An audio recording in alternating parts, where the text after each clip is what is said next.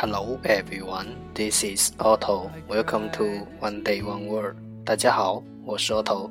您现在收听的是荔枝 FM 幺四七九八五六，读听每日十五分钟英语之每日一词。欢迎收听，欢迎订阅。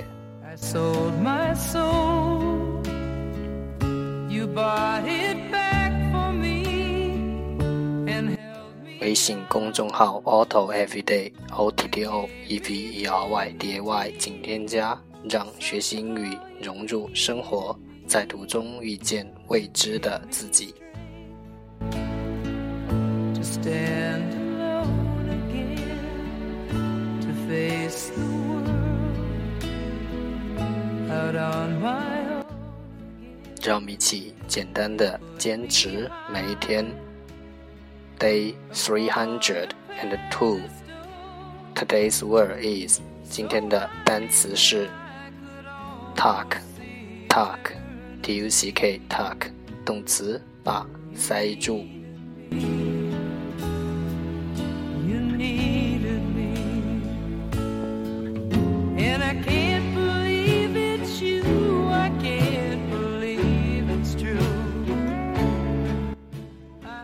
Let's take a look at its example.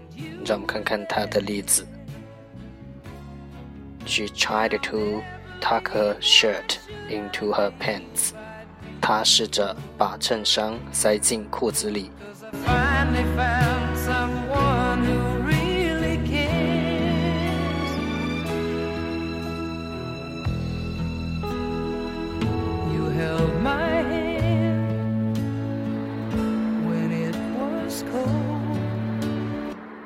Let's take a look at its English explanation.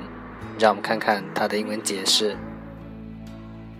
To push the end of something into behind something in order to hold it in place and make it look neat, etc.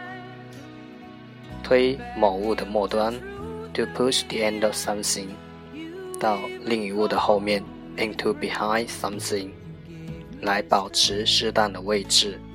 in order to hold it in place，让它看起来整洁等等。make it look neat, etc. 推某物的末端到另一物的后面，来保持适当的位置，让它看起来整洁等等。 So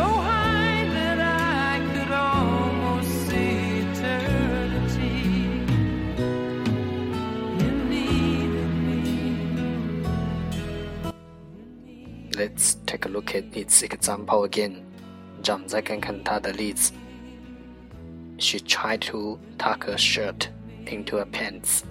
她试着把衬衫塞进裤子里。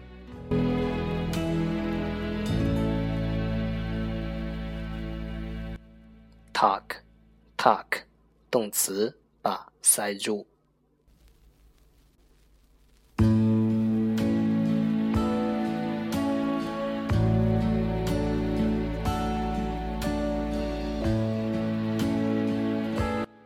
that's our first day 这就是今天的每日一词。